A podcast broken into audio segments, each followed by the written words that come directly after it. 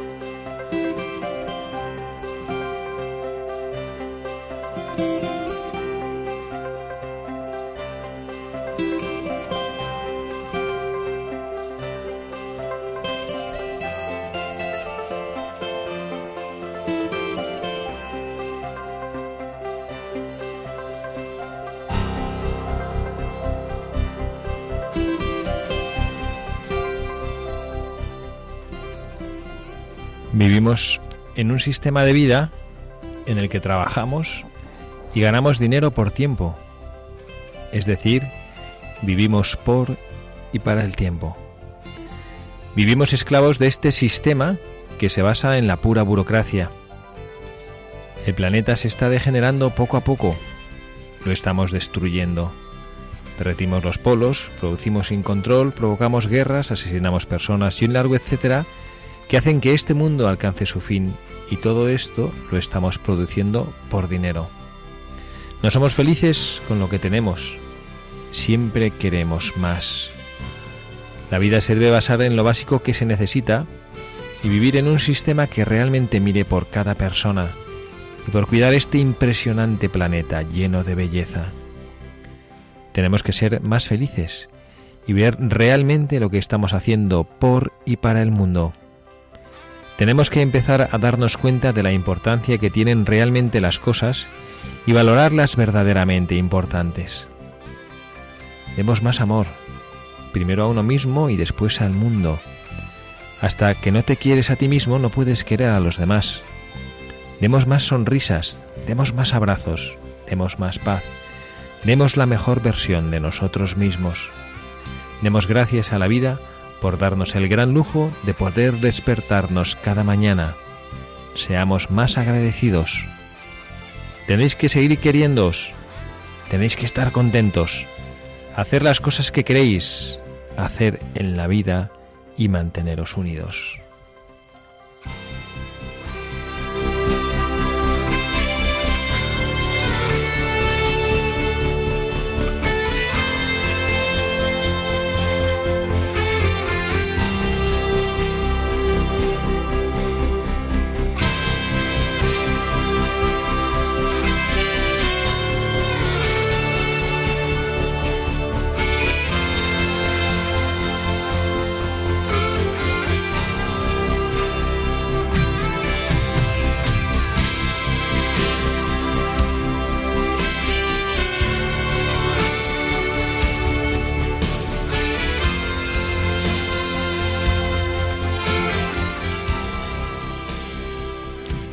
Tardes, queridos amigos, queridos oyentes de este programa de Buscadores de la Verdad en este sábado 4 de marzo del año 2017.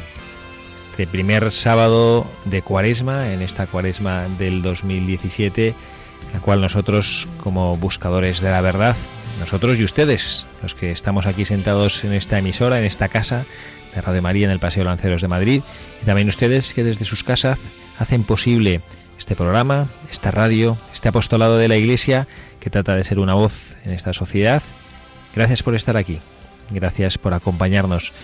Se lo decimos los que formamos parte de este equipo, quien les habla, el Padre Javier Cereceda, y también quien habitualmente está aquí acompañándoles cada sábado. Carla Guzmán, Carla, muy buenas tardes. Buenas tardes, Padre. Gracias por estar aquí un sábado más. gracias a usted y, como dice, a todos los oyentes.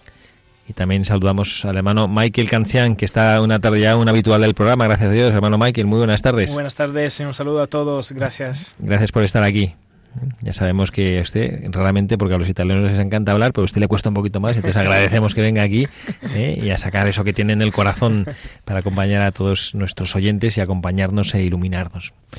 Y bueno, pues en este sábado, este sábado 4 de marzo, este primer sábado de Cuaresma, este primer programa que hacemos en la Cuaresma, hemos escogido un buscador especial, un buscador además que es un poquito, así un poquito mediático en el mundo de la Iglesia, ¿verdad, Carla? Cuéntanos un poco por qué hemos escogido a este buscador.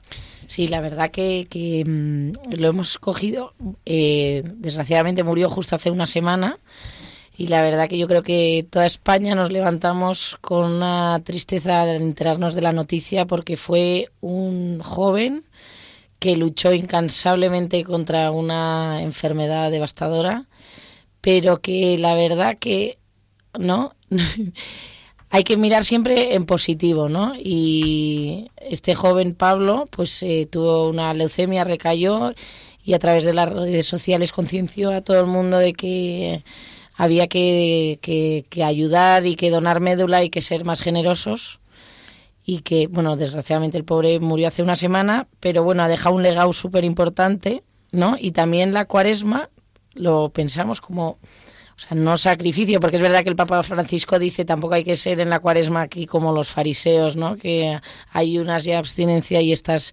tirado por los suelos como, no, también, ¿no?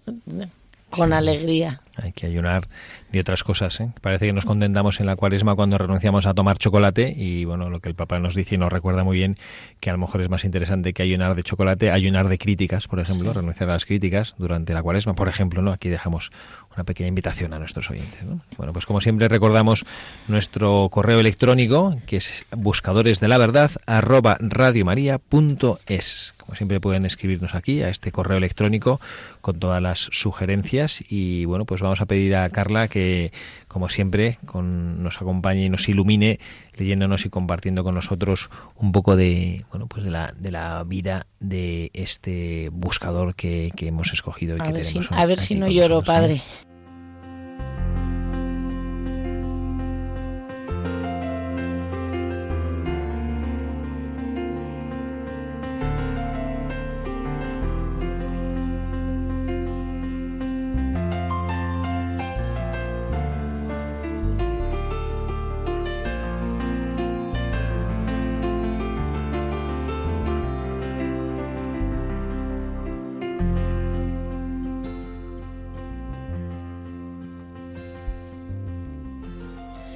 El pasado domingo fue enterrado en Marbella Pablo Raez, un joven malagueño que se convirtió en un fenómeno mediático por su lucha contra la leucemia y a favor de los trasplantes. Con 300.000 seguidores en Facebook, muchos le recordarán por su frase más conocida, mucha fuerza, con la que se animaba a él mismo, pero con la que sobre todo él exhortaba a personas enfermas como él. El ímpetu de este joven deportista le hizo ir contando día a día su enfermedad, mostrando siempre el lado positivo de la vida y animando al resto. Así consiguió lo que no ha hecho ningún Estado, multiplicar de manera espectacular la cifra de donantes de médula. Su historia se convirtió en algo propio para cientos de miles de personas que seguían su día a día, pero sobre todo fue un ejemplo de cómo afrontar la enfermedad. Sin embargo, cuando parecía recuperado, volvió a recaer y finalmente falleció a causa de la leucemia. Y en la parroquia de la Encarnación de Marbella, muy especial para este joven, se celebró un multitudinario funeral. La iglesia estaba abarrotada y cientos de personas esperaban fuera para dar un último adiós a este valiente joven. El funeral lo presidía el párroco, don José López Solórzano, que estaba visiblemente emocionado, puesto que no era solo su pastor, sino que era su padrino y uno de sus amigos más íntimos. Y es que este sacerdote fue para Pablo como él mismo reconocía en numerosas ocasiones, alguien muy importante para él. Los que hemos conocido a Pablo lo hemos querido. Dios ahora lo tiene en brazos y estoy convencido de que todo lo que ha ayudado a los demás no se pierde, dijo este sacerdote sobre el joven que en abril cumpliría 21 años. Era una criatura feliz, muy, pero que muy zalamero. Tenía a todas las mujeres de la sacristía embelesadas. Solo le decimos gracias. Lo que muchos no conocían eran las inquietudes de un joven que con tan solo 14 años acudió a la iglesia para pedir el bautismo y su padrino finalmente fue el párroco. Así fue como empezó a ser monaguillo en la parroquia junto a otros chavales de su edad, que fueron precisamente los que sacaron entre lágrimas el féretro del templo. En un documental emitido hace unos meses por Canal Sur se trataba la estrecha relación entre Pablo y el sacerdote. Pablo llegó a la parroquia junto a sus padres con ganas de ser bautizado. Vino como un adolescente, de que nos vamos encontrando más que por circunstancias de la vida que ni se bautizaron ni se hicieron la comunión, contaba don Pepe. El párroco le invitó a ir a la iglesia para que si le gustase se quedara y empezó un proceso que culminó con su bautismo, confirmación y Eucaristía. El propio Pablo explicaba que Pepe es mi padrino, pero es mucho más que mi padrino, es mi amigo. Realmente Pepe es un gran amigo para mí. Ha estado muy presente en mi enfermedad. Ha sido de las personas que más cercanas ha estado. Siempre, siempre, siempre que ha podido ha estado para venir a verme. Siempre que necesitaba algo ha estado para dármelo. Además, Pablo destacaba a toda la gente que ah, cuando le diagnosticaron la enfermedad, que ese día estuvo pidiendo por mí, que estuvo rezando y toda esa energía a mí me llegó. El sacerdote afirmaba también que le había escuchado a Pablo dar las gracias a la leucemia.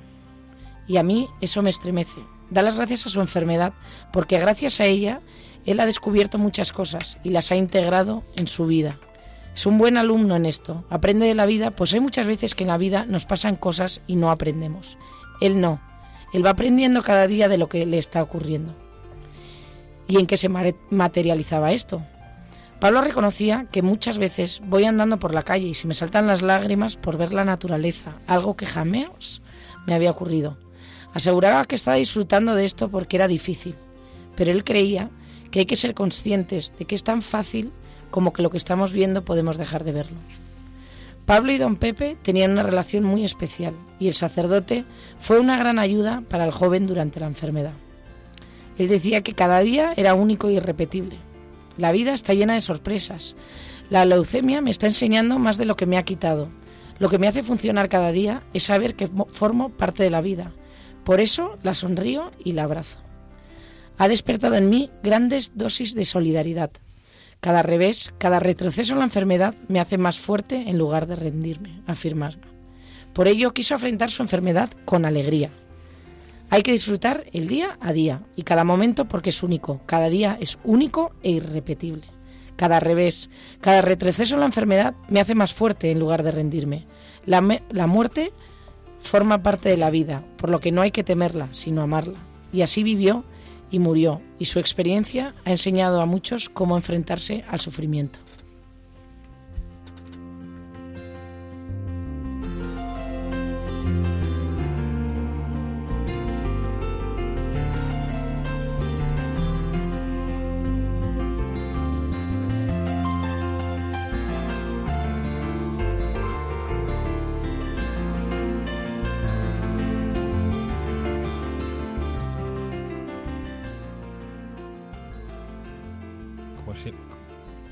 Como siempre que escuchamos estos testimonios nos quedamos, al menos yo, reflexivo y pensando el privilegio que supone contemplar estas vidas en la distancia, ¿no? Y haber escuchado, saboreado un poquito el jugo que este joven supo sacar a la vida. Y realmente en este inicio de la cuaresma, en el cual pues habitualmente parece que, no sé, como que es un tiempo de, como si fuera de sufrimiento y de, y de machacar y gris. Y es verdad que es un tiempo de preparación, es un tiempo de preparar el corazón para esos misterios que vamos a vivir de la pasión y de la muerte, pero también de la resurrección de Jesucristo. ¿no? Bueno, pues nos ha parecido oportuno tener aquí a este gran buscador, ¿no? a este joven Pablo Raez. De hecho, el editorial que hemos leído, saben nuestros oyentes que habitualmente leemos un editorial que es algún mensaje del Santo Padre, pues hemos leído un texto que él había escrito. ¿no? En el cual, curioso, una persona que, bueno, pues que tiene esta enfermedad terrible sobre sus hombros, esta persona que no sabía si se iba a recuperar o no, pero que estaba ahí luchando por su vida, en el mensaje se nota clarísimamente una fuerte acción de gracias a Dios nuestro Señor. Curioso, ¿no? Que una persona que en vez de estar amargado, maldiciendo, pues que su, que su, bueno, pues que su experiencia sea dar una acción de gracias a Dios, ¿no? Lo que, lo que le nace en el corazón, ¿no? Y bueno, en este programa vamos a hacer, normalmente tenemos un orden de, analizar un poquito las, estos mensajes de los buscadores y después pues llamamos a alguna persona que nos pueda ayudar a, bueno pues a compartir la, experiencia que, que puede ser similar. Lo que pasa es que en este programa lo vamos a hacer al revés porque tenemos una persona en, en línea que bueno pues que nos puede ayudar también con su propio testimonio, que dolorosamente, pero también de una manera muy plena, ha vivido algo muy similar. Se trata de Julián Sánchez. Julián, muy buenas tardes. Muy buenas tardes. muchísimas gracias por estar aquí con nosotros, acompañándonos en esta radio, la radio de María. A vosotros.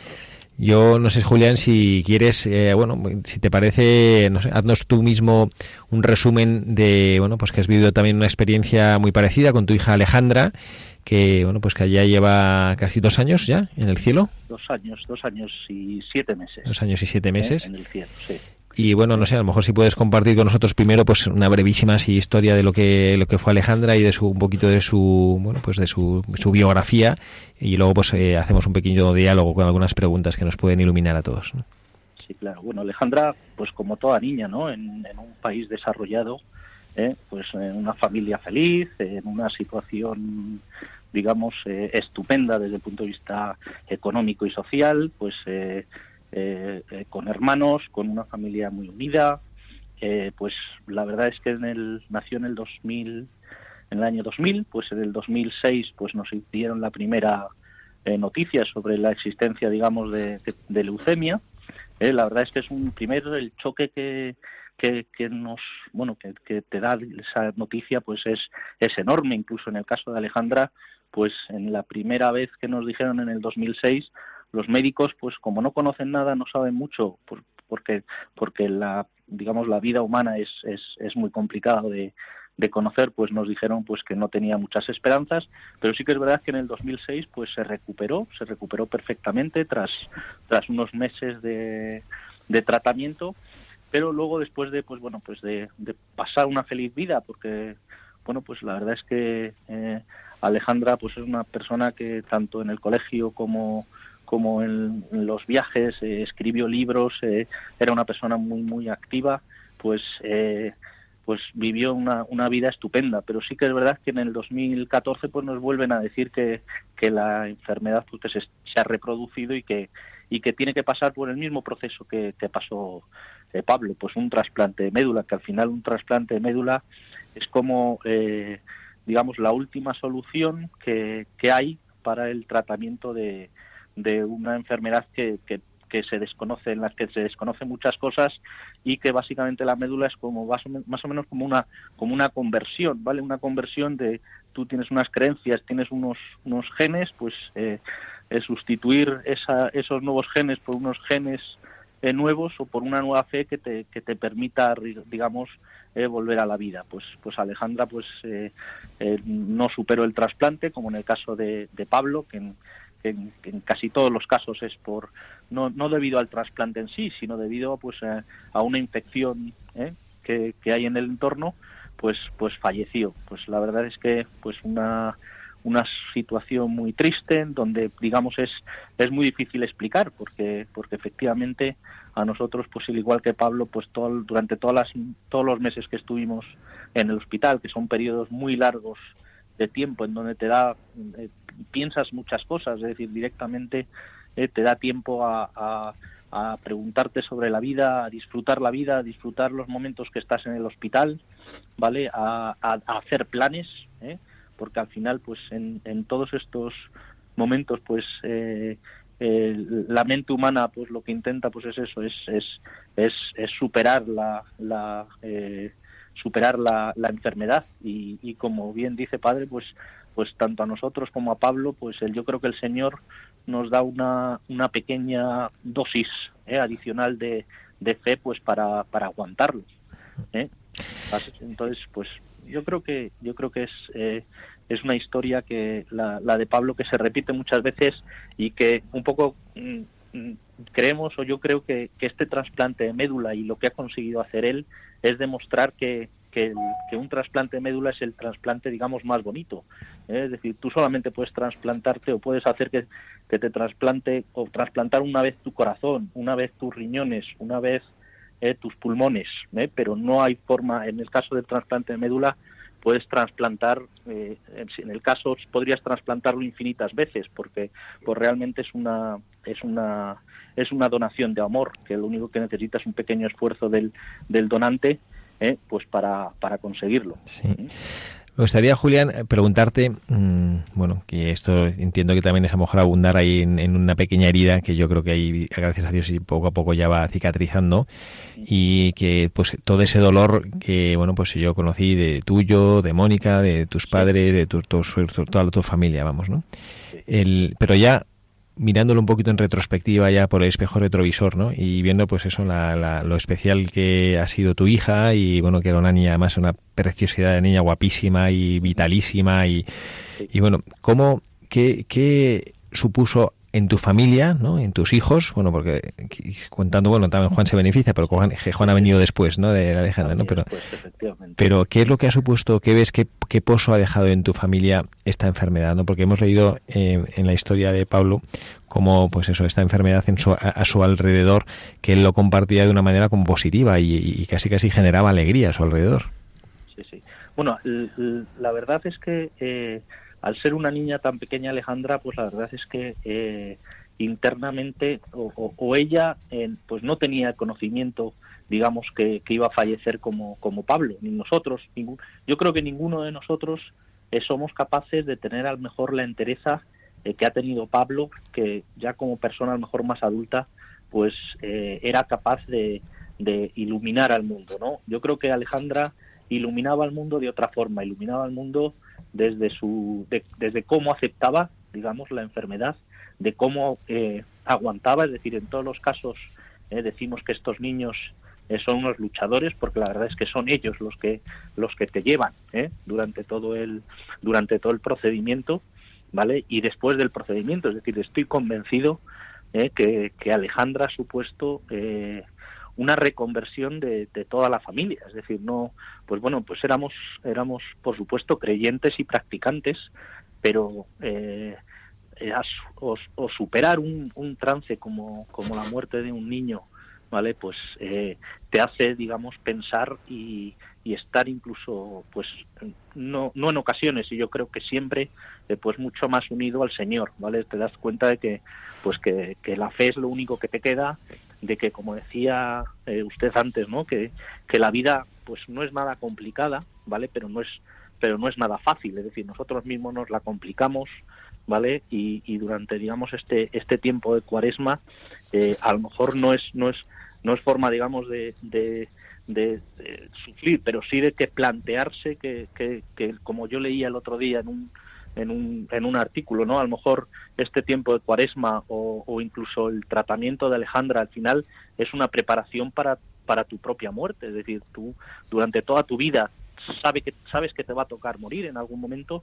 pero nunca lo piensas tanto como cuando, cuando ves, eh, digamos, o cuando pasas por un trance. Entonces, pues, por supuesto que disfrutas muchísimo más la vida, eh, le das muchísimo más gracias al Señor por las pequeñas cosas, eh, te, te vuelcas o te das cuenta de que tienes que hacer estos sacrificios, ¿vale? Y que, y que hacer esos sacrificios además, ¿eh? tanto de agradecimiento a él como de, como de caridad hacia tus hermanos, pues no solamente eh, no te no te alegran sino que te llegan te llenan de orgullo y además pues piensas que es realmente para lo que estamos eh, digamos en esta vida es decir para a lo mejor amar y, y, ayudar a todos los demás entonces yo creo que yo creo que esto es lo que hemos visto toda toda la familia vale eh, este, esta unión muchísimo mayor con, con la fe, ¿vale? Eh, sin, sin, no, sin no dificultades, porque al final, pues eso, hay muchas preguntas, te haces muchísimos, es, eh, tienes muchos, muchas, muchas dudas sobre, sobre, sobre, sobre el, pues qué te va a pasar y cómo disfrutar, digamos, esta vida sin, sin tener a Alejandra. Pero como yo decía, ¿no? Al, final el Señor te da un, un, un, un vaso adicional de fe un poquito más de, que, esto es, para que pueda. Esto es justo yo, Julián, lo que quería preguntar, ¿no? Porque yo, como sacerdote, pues me ha tocado acompañar a, personas que en, estos trances de dificultad y yo veo que a veces algunos le supone un, enfriarse en su relación con Dios, ¿no? Sin embargo, creo que en, tu caso, pues no ha sido así, ¿no? En, tu familia más bien ha sido un acercamiento a la fe, ¿no? ¿Cuál crees tú que es la diferencia, el factor diferencial, ¿no? en que, este, esta enfermedad que visita una familia supone un alejarse de Dios o supone un descubrirle más a Él? Pues no, no les sabría decir. Yo creo que, yo creo que el, eh, yo creo que, el, que, el, que la fe o, la fe es, es algo que, tienes que, tienes que vivirla, ¿vale? Es algo que es una cosa que, tienes que prepararte para ella, es decir, si, si tienes un, muy poca base, ¿eh? Eh, digamos, cristiana, pues eh, te hace que no sepas, digamos, leer entre líneas o interpretar o, o disfrutar con, con con las lecturas, ¿eh? con, las enseñanzas del Señor y, te lleva un poco a la desesperación, ¿vale? A, pensar que, pues que, nadie te está ayudando, que solamente, que todo depende de ti, ¿vale? Que además, eh, digamos, eh, los, los familiares y los amigos que también influyen mucho, pues que, además estén, estén arropándote y además que estén arropándote con, con unos pues con una convicción o con una o con una fe fuerte. Yo creo que eh, cualquier eh, eh, esa esa base sólida digamos es, es lo que te hace que que, que, realmente lo superes nosotros vemos en asociaciones y demás pues muchas muchas familias que incluso con la muerte de un hijo digamos no solamente pierden la fe sino que a lo mejor incluso la pareja se destruye pues porque eh, aunque aquí en este mundo no hay no, no se puede culpar por una enfermedad así no se puede culpar a nadie pues sí que es verdad que, que, al no encontrar explicación eh, y, y, nada se puede explicar digamos con, con la tecnología o la ciencia de nada de esto se puede explicar con la tecnología y la ciencia solamente con la fe pues yo creo que, que eso es eso es lo clave ¿no? Tener tener una base sólida y tener una familia que te, que te apoye, y unos amigos que te apoyen. Muy bien, Julián, pues te agradecemos muchísimo este ratito y te agradecemos también que nos hayas permitido asomarnos un poquito a tu historia, a la historia de tu hija Alejandra, a tu familia y, hacernos ver que efectivamente que cuando Dios nuestro Señor está presente en un corazón, a pesar del sufrimiento, pues esa fe se, se hace fuerte. ¿eh? Muy bien. Muchísimas gracias, Julián.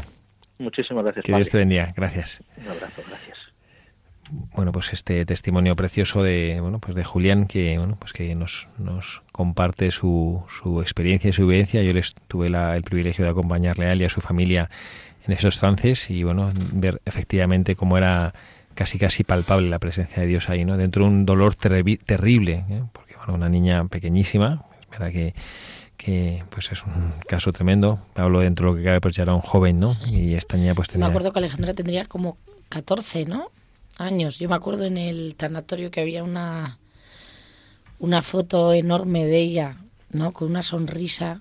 Sí, sí, sí, La verdad. Un ejemplo. Bueno, pues vamos, vamos a analizar, hermano Michael. ¿eh? Usted además que es un jovenazo y que bueno que también sabe mucho del mundo de los jóvenes y que sabe experimentar también. ¿eh? ¿Me está llamando a mí mayor o qué? A usted, claro. nosotros ya, ¿eh? a partir de los 35 ya dejamos de considerarnos jóvenes, ¿no? Bueno, 35 y medio. No, pero es verdad porque este hombre, o sea, Pablo era súper deportista, como el hermano Michael. Bueno, yo pues a mí he estado escuchando la, he estado escuchando la biografía que nos leías, Carla, mm, he dado cuenta de, distintos mensajes que, que, este buscador nos presenta. Y había uno que yo quería empezar por este, por esta, este mensaje que él daba, decía, yo doy gracias a la leucemia.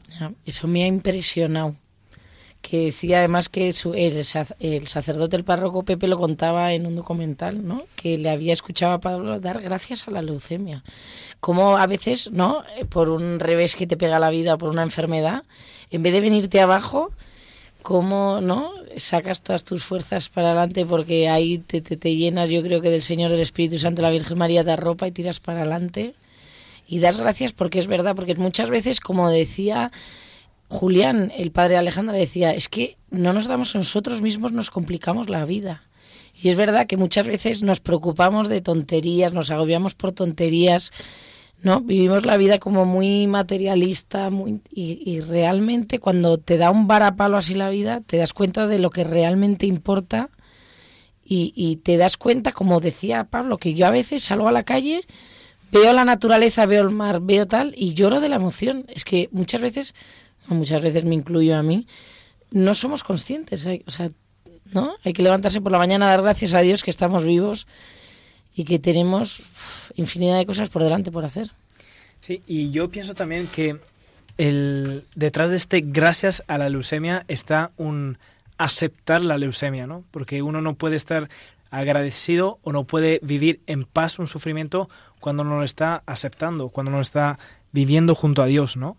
Y, también eh, me impresiona mucho porque en este gracias quiere decir que a lo mejor, a lo mejor está eh, Dios que con sus dones eh, te infunde paz, te infunde tranquilidad para, para vivir el sufrimiento. Yo estaba recordando ahora que el hermano Michael, en nuestra familia religiosa eh, hay un religioso que falleció de cáncer, joven, el hermano Cristóbal Serratos, que en paz descanse, y él también estaba en nuestro noviciado de Salamanca jugando al fútbol, le dieron un balonazo fuerte en el pecho, tenía, empezó a tener un dolor, un dolor, un dolor, un dolor, y descubrieron que tenía un cáncer de pulmón. Y la frase que él decía era, yo era un leño seco que no ardía hasta que Dios me envió el cáncer. O sea, él descubrió eh, a través de la enfermedad, descubrió algo que los que no hemos pasado por un trance grave o serio no somos capaces de ver. Descubrió algo que le hizo valorar la vida. Yo también recuerdo, y perdón que comparte recuerdos personales, ¿no? pero recuerdo también un otro formador nuestro que, jugaba con nosotros cuando éramos novicios, jugaba con nosotros al fútbol y era un poquito mayor que nosotros, ¿no? Y algún hermano, me acuerdo que era un especial, especialmente agarrido ahí en el fútbol un poquito duro, ¿no? Pues le, le, hizo, entró y le hizo una falta y dio como varias volteretas y le, le, hizo daño en una rodilla, iba, iba medio cojeando, ¿no? Y yo le decía, padre, qué pena que le hayan lesionado jugando al fútbol. Y dice, no, no, me ha servido para dar gracias a Dios por tener dos piernas. Decía, ¿no? Decía eso, porque claro, él nunca había, en su vida nunca había tenido una lesión y entonces de pronto, de pronto le dolía y se daba y dice, yo a mí hecho, esto me ha hecho tomar conciencia de que ahora que tengo un... Porque luego fue una cosa, una lesión que luego se curó, ¿no? Gracias, no fue una cosa sin gran importancia. Pero durante el tiempo el que él no podía andar bien, se dio cuenta, oye, es que yo tengo dos piernas y como mm, las tengo siempre a mi disposición, nunca me encargo de, de, de, darle gracias a Dios por esto, ¿no? Padre, me recuerda una anécdota que nos pasó un verano yo había estado justo enferma, había tenido unos temas de una obstrucción intestinal y entonces había estado ingresada, no sé qué. Y en una cena pasó, estaba pues eh, mi hermano contando todo lo que había pasado y un amigo suyo que es súper gracioso, que desde aquí le saludo porque nos escucha habitualmente él y su mujer, dijo, la verdad es que tienes razón, es que hasta que no te falle el intestino no te das cuenta, no lo aprecias y que lo tienes. no, pero hablando de otro tema, que me ha encantado lo que ha dicho el hermano Michael, lo de que él aceptó su enfermedad y eso lo decía también el sacerdote, ¿no? Que, que, lo había integrado en su vida. Porque eso es muchas veces es.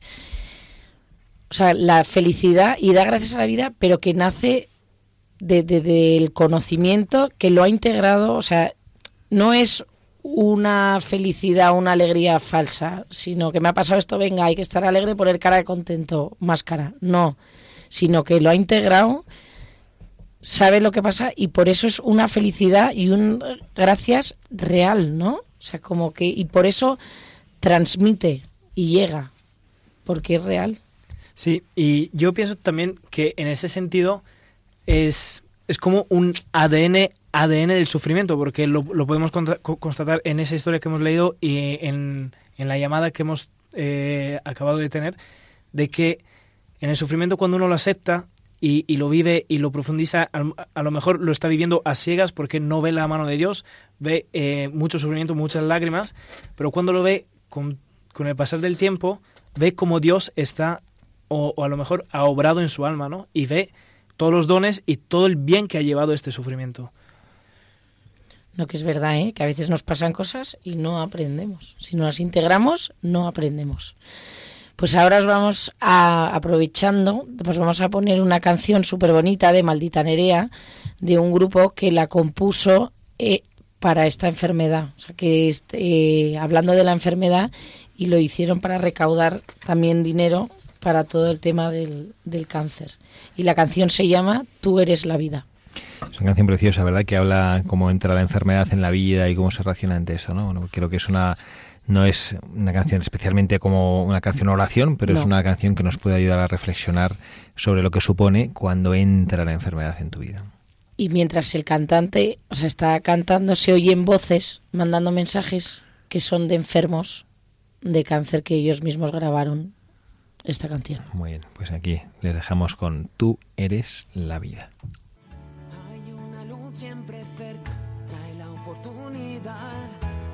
Eres el miedo que queda, eres la vida que das. Y llegó sin avisarte. Y llegó sin preguntar. Y en tus ojos adentrarse y tu libertad llevarse a donde nunca quiso estar. Y se trajo el frío a casa y las ganas de llorar. Y se atreve a andar diciendo que ya no te queda tiempo y que te tienes que marchar, pero tu amor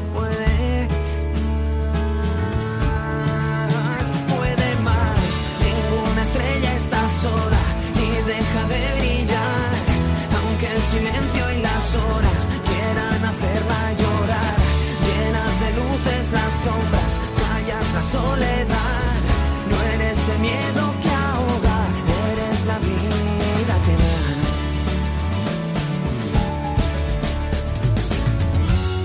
Nadie sabe cuánto duele y lo cerca que se está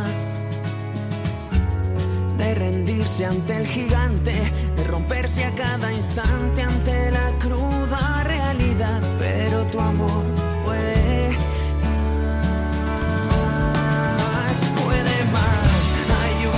siempre cerca, trae la oportunidad a las princesas que sueñan que todo puede cambiar. Y aunque el camino es amargo y que dolerá,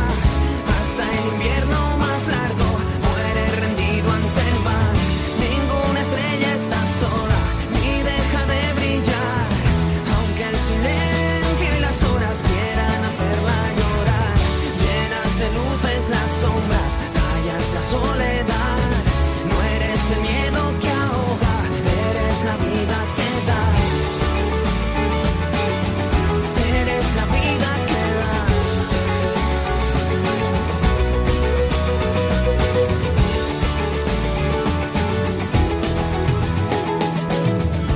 Ninguna estrella está sola ni deja de brillar, aunque el silencio y las horas quieran la soledad.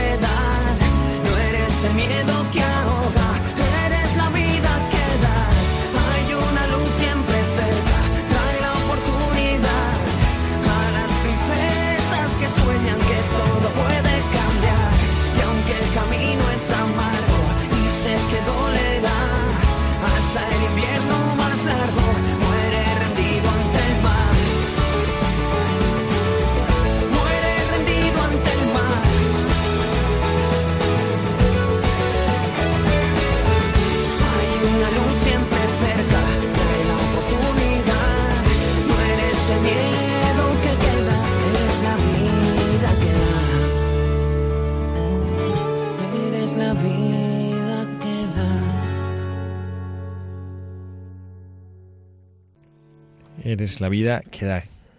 Aquí seguimos en este programa de Buscadores de la Verdad. En este sábado 4 de marzo del año 2017, el padre Javier Cereceda, quien les habla, acompañado de Carla Guzmán y del hermano Michael Cancian. Y queremos compartir con ustedes unos mensajes de la emisora. Aquí está un mensaje del Papa Francisco que dice, Radio María, desde que nació, se ha propuesto como objetivo ayudar a la Iglesia en la eva- evangelización y hacerlo de un modo característico, la cercanía a las preocupaciones y a los dramas de la gente. Eso es lo que intentamos desde Radio María. Y también compartimos con ustedes que hemos tenido durante todo el mes pasado, empezó el día 13 de febrero, que fue el Día Mundial de la Radio, una actividad eh, peculiar que nos ha gustado mucho, eh, que se ha llamado también distintos amantes de la radio han pedido a, a emisoras que se haga y este es como especie de programa que era la radio que queremos, ¿no? Y como dice nuestro director, el padre Luis Fernando de Prada, por eso queremos una radio que, libre de prejuicios, de cualquier condicionamiento político o económico, esté abierta a toda realidad, sin prejuicios ideológicos, y destaque en ella sus elementos positivos de verdad, bondad y belleza. No porque cerremos los ojos- ante el mal, sino porque creemos que debemos ver el sufrimiento y la negatividad en una perspectiva más amplia, donde la razón última de las cosas es positiva. Y luego, si queréis tener alguno de nuestros programas o cualquier programa de Radio María que no habéis tenido tiempo de escuchar o que os ha encantado y pensáis que le va a hacer bien o va a ayudar a más personas, sabéis que a través de la web de Radio María podéis bajaros todos los podcasts de los programas emitidos y recuperar aquellos programa- programas que queréis volver a escuchar. Que en nuestra parrilla de programación tenemos en esta casa más de 80 programas y hay más de 15.000 grabaciones. De tal manera, los que no sean muy informáticos también pueden pedirla y además es una manera también de colaborar económicamente con los donativos en el sostenimiento de la radio. Pueden pedirlos al teléfono 902 500 518 902 500 518 y enviar un donativo y pedir una copia del programa que más les haya gustado. Eso está genial, porque por ejemplo el sábado es más fácil escuchar la radio, pero si tú estás trabajando entre semana, más complicado y te apetece tener un programa, te hace ilusión. Entonces ya sabes, te metes en la web y te descargas el podcast. Pues aquí seguimos con nuestro buscador de hoy, este joven Pablo Raez, que murió la semana pasada después de una lucha, una vida preciosa, defendiendo la vida. A mí me, a mí me llama la atención esto, ¿verdad? Cómo, cómo él supo gozar de la vida. Yo lo he estado pensando también mientras estábamos escuchando esta canción de Tú eres la vida. Y es verdad que tenemos un miedo a la enfermedad y yo pienso, ¿qué cantidad de enfermos hay que con enfermedades que no son gran cosa? Están amargados, ¿no? Uno que coge y se, no sé, se rompe un tobillo y lo opera y pone una escayola y está que parece que es que el mundo se le ha venido encima. Y luego ves a personas que tienen auténticos problemones de salud y es que no hace más que sonreír por todas partes, ¿no? Y este joven también pues es un, es un ejemplo de esto, ¿no? Y también un ejemplo de cómo desde el lecho de la enfermedad se puede hacer mucho bien, porque tú nos contabas, Carla, cuando estábamos eh, empezando, eh, preparando el programa y justo estamos llegando a la emisora, nos contabas cómo este joven había, había logrado revolucionar Las redes. Las es redes que era sociales, ¿no? impresionante. O sea, era a través de Facebook, que además que le seguían millón de personas y además justo yo tuve la suerte de escribirle porque me impactó muchísimo un post que, escri- que escribió en diciembre y pensé, bueno, lo voy a escribir y me contestó súper cariñoso. Y cómo enseñaba su enfermedad día a día y la leucemia no es un camino de rosas, como en una de ellas se quedó ciego y, y ponía la foto como él que era un hombre, un chico súper deportista, como al final le veías pues el pobre de, estar cuadrado, a estar esquelético, pero siempre con un sonrisón, ¿no? O sea, como que daba igual que al final fuese un pellejo, porque, o sea, e- era una sonrisa tan grande que le iluminaba la cara. Pero es eso, ¿no? Que usted decía lo del drama de la gente que de la enfermedad. ¿Cómo, no? Tomas el lado positivo y a través de su cuenta de, de, Instagram, de Facebook, y no, y no era todo en plan súper, o sea, que sí era súper positivo, pero que él era consciente de lo que estaba pasando, que a veces decía, o sea, no, no, o sea, no voy a tirar la toalla, pero que él lo estaba pasando realmente mal, o sea, que no era como de yuppie de colores y fantasía, sino que era un sufrimiento real, pero viendo siempre el lado positivo de vamos a luchar, vamos a tirar para adelante, de esto se sale, o pedía súper mono, súper sencillo, porque pedía ayuda, oraciones, lo que me estáis escuchando, por favor, acompañarme en estos momentos, eh, que me han dado una mala noticia, parece que el trasplante no va bien, o sea que fue impresionante. Y logró lo que decíamos que también nos lo ha comentado Julián, que claro, dice que en, en el, en, además en España, que yo creo que este es un orgullo que tenemos que decir también los españoles, somos un, somos un país muy generoso. Creo que estamos a la cabeza de Europa y no sé si del mundo en el, en el proporción de donantes por, por número de habitantes. Y decía que claro que tú no sé una persona no sé por decir puedes donar yo qué sé el, un riñón o puedes donar cuando estás vivo poco más que un riñón no pero cuando la médula ósea la puedes donar cantidad de veces no y entonces dice que es un gesto de amor y que a veces pensamos que donar médula ósea es una cosa horrible dolorosísima además y bueno es una cosa un poco molesta pero tampoco es que es una cosa tremenda no, no sí sobre todo lo que, que hizo también igual que hubo el caso que gracias a Dios está perfecto Mateo cuando médula para Mateo de los bueno los que también empezó todo a concienciar a nivel mediático todo el tema de la donación de médula. Porque es verdad porque cuando yo creo que éramos un poco analfabetos en ese sentido que no sabíamos lo que era donar médula porque yo me imaginaba que donar médula era no o sea bueno es que tampoco soy médica usted es médico y lo entenderá pero yo me veía ahí una parafernalia y al final es un simple análisis de sangre y si sales compatible luego o sea, y es que te, pero que no es ninguna operación dolorosísima, ni tienes ningún riesgo para nadie. O sea, entonces, de verdad, por favor, aquí hacemos desde Radio María, desde la radio de nuestra madre, que es la que más nos quiere, un llamamiento a todas esas personas que, que mm, un poco reticentes, ¿no? A la hora que en el, es un pinchazo y luego si eres compatible te llaman y sabes la gozada que es pensar que, que que con tu gesto de amor puedes estar salvando una vida. ¿No?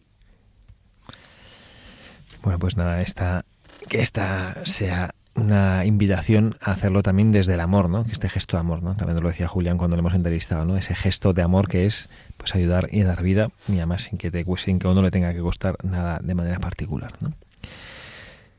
En estos minutitos que nos quedan, porque es verdad que siempre, no sé, de pronto miramos el reloj y ya el programa parece que se nos quiere acabar, pero todavía que tenemos, podemos sacar un poquito de jugo. Una de las cosas que, que a mí me ha, me ha también impactado de este joven, una frase, cada revés me hace más fuerte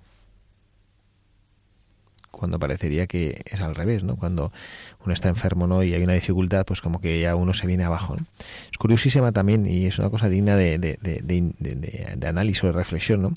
La, la influencia que tiene el, el, ansia de vivir, las ganas de vivir, la influencia que tiene en, en, las, en, las, en, las, en los pronósticos, ¿no? Y en la supervivencia, ¿no? Como hay personas, eso, que, que de pronto como que encuentran que ya están luchando con la enfermedad y de repente sienten que ya han cumplido su objetivo de vida y en poquísimo tiempo se apagan y acaban muriendo. Y sin embargo este joven parecía venga al revés lo que nos decías ahora Carla, ¿no? Que de pronto tenía una dificultad y él enseguida en la en sus en las redes sociales, por favor, a ver rezar que parece que hay aquí una dificultad, ¿no? Y él como que se quería se quería venir arriba, Se quería venir arriba. Yo creo que esto es una manera eso de, afrontar positivamente, de afrontar positivamente la vida y no, y no, y no estar así reactivo a ver lo que pasa, ¿no? Sino que yo, pues venga, me enfrento, pero no enfrentarme como para pelearme, ¿no? Sino que es decir, aquí estoy, aquí estoy, Señor.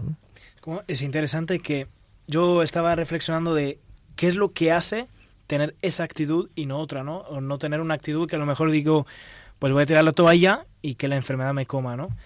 Y, pienso que lo que de verdad te hace dar un aceleradón en tu enfermedad o en tu sufrimiento, pues es tener esta esperanza. Una esperanza por saber por qué estás luchando en tu vida, o, o mejor dicho, por quién está lucha, estás luchando en tu vida, por quién haces todos los sufrimientos, para quién aguantas todos los reveses que te hacen más fuertes, ¿no? Eh, porque entonces ahí sí todo tomará sentido. Y, y es increíble como que en pocas líneas, que en pocas palabras para resumir la vida de ese joven, uno puede exprimir un jugo de testimonio, un jugo de vida bien vivida y plena, que es impresionante. ¿no? A mí la verdad que últimamente, pues eh, a, raíz, bueno, también, o sea, de, de, Pablo, pero que vemos cómo los jóvenes, ¿no? Están, ahí me encanta toda esta solidaridad, todos estos que, ah, que, hacen actividades, que promueven cosas para ayudar. ¿no? Hace poco también tuvimos un concierto también de unos jóvenes para recaudar. Ha habido también una película eh, con 100% de fin benéfico, ¿no? Para, para, para mm, dar voz a todos, a esa enfermedad y a todo ese sufrimiento y gente que no puede llegar, o sea, que no tiene alcance ¿no? Para que le, le escuchen. Y a mí me ha gustado, yo creo que ya con esta idea quizá podemos ya ir terminando nuestro programa. Me ha gustado la cantidad de veces que a lo largo de esta hora que estamos aquí juntos ha salido la palabra amor. Hemos hablado de sufrimiento, fíjense, no hemos hablado de cruz, de angustia, de dolor. Hemos hablado de amor, ¿no? Es que Dios es amor. ¿Mm? Sí, pero como la enfermedad, desde esa perspectiva del amor y desde esa perspectiva de saber que, bueno, pues que, que, que Dios nuestro Señor al final lo puede todo, ¿no? Yo me acuerdo de una película que vi hace años, la delgada línea roja se llama, ¿no? Una película de la guerra, guerra. de la guerra mundial del frente del Pacífico y de pronto una persona, pues uno por, por accidente a uno de los soldados, pues eh, se le, le estalla una granada de la que, que llevaba él mismo, ¿no? Y le estalla, ¿no? Y entonces, pues, pues claro, todos, todos los que le ven, pues ven, se empiezan a mirar como diciendo, este ya, o sea, se muere aquí desangrado en minutos, ¿no? Y de ellos, pero qué, qué horror, y el otro, qué idiota soy, que no sé cuántos, qué tal. Entonces todos, eh, no pasa nada, no pasa nada, se acercaba, no pasa nada, no pasa nada, te vas a poner bien, te vas a poner bien. Y el otro pues se da cuenta, pero vamos, eh. Y se acerca otro que era el protagonista y le dice, todo va a estar bien, aunque mueras, todo va a estar bien, ¿no? a mí esa escena de la película me dejó muy muy pensativo, ¿no? Porque, porque sabía por, por qué, porque todo va a estar bien. Porque si Dios está a tu lado, todo va a estar bien, ¿no? Entonces a veces esta enfermedad, esta especie de angustia, nos hace luchar con menos fuerza por la, con la enferme- contra, la, contra la enfermedad, ¿no? Porque a veces como que esa tensión, eso pasa como cuando un joven en un examen no tiene miedo por el examen, entonces cuando tienes miedo lo haces peor. Estate tranquilo, hombre, estate tranquilo. Y yo creo que esa convicción de que estamos en las manos de Dios, nos creo que, y fíjese, hasta, hasta que más fuerza nos da para poder luchar contra la enfermedad. Pues justo, padre, el último post de Pablo dijo, la muerte forma parte de la vida, por lo que no hay que temerla, sino amarla. quizá la parte más importante de nuestra vida. Bueno, pues ya se nos fue el programa, una tarde más. Muchísimas gracias, mamá Michael, por estar aquí con nosotros. Muchas gracias a vosotros. Gracias por colaborar y con esta radio de María. Además, usted que es italiano, que además que Radio María que, que nació en Italia, pues siempre nos sentimos una vinculación especial, un cariño especial por los italianos. ¿no? Sí, es vero, vero, Vero, vero. Gracias, Carla Goodman, por estar una tarde más aquí con Nada, nosotros. ¿no? gracias a usted y a todos los que nos están escuchando. Bueno, y, a todos eso, los que nos escuchan también, y quien les habla, el padre Javier Cereceda, deseándoles que tengan un feliz fin de sábado y que mañana, el Día del Señor, también, si se, se acuerdan de nosotros en sus oraciones, que dediquen un recuerdo por este equipo de buscadores de la verdad.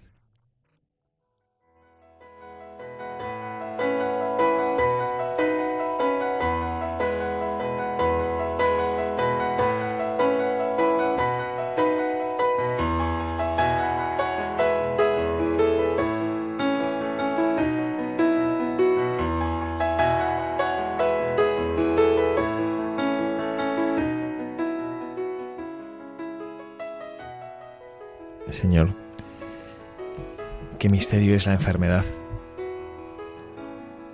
Pero sin embargo, qué luz arroja sobre ella cuando tú te haces presente. Qué misterio que ninguno de nosotros, cuando la experimentamos y la vivimos, somos capaces de saber cómo vamos a afrontarla o a responder. Pero de pronto surgen a nuestro alrededor como focos fuentes de luz potente, personas que saben a través de esa enfermedad purificar todo lo que llevan dentro y elevar una acción de gracias a ti, que eres el Señor de la vida, que eres el Señor de la historia. Qué grande es la vida, Señor, cuando tú estás a nuestro lado. Te pedimos disculpas porque no siempre sabemos ver esta realidad. Vamos un poquito a gatas, arrastrándonos por la vida, como queriendo pasar desapercibidos incluso para ti, como que no pongas tú mucho la mirada sobre nosotros, vaya a ser que nos cambie mucho la jugada y no sepamos qué hacer o cómo reaccionar. Señor, que no tengamos miedo al dolor si tú estás en él, que no tengamos miedo a la enfermedad si en ella te encontramos a ti, que sepamos, como buscadores de la verdad, buscarte en todo, también en la enfermedad, en la salud, en la alegría, en la tristeza, siempre, Señor, a tu lado, gozando y disfrutando del amor, de la gracia, de la fuerza que tú, solo tú, sabes dar a nuestras vidas.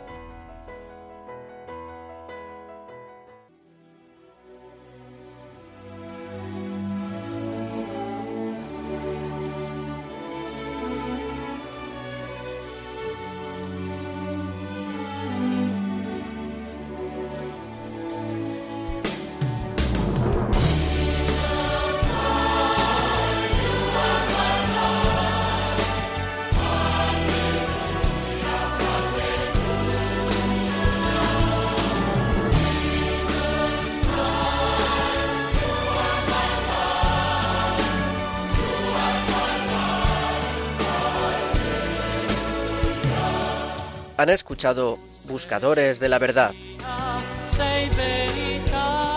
con el padre Javier Cereceda.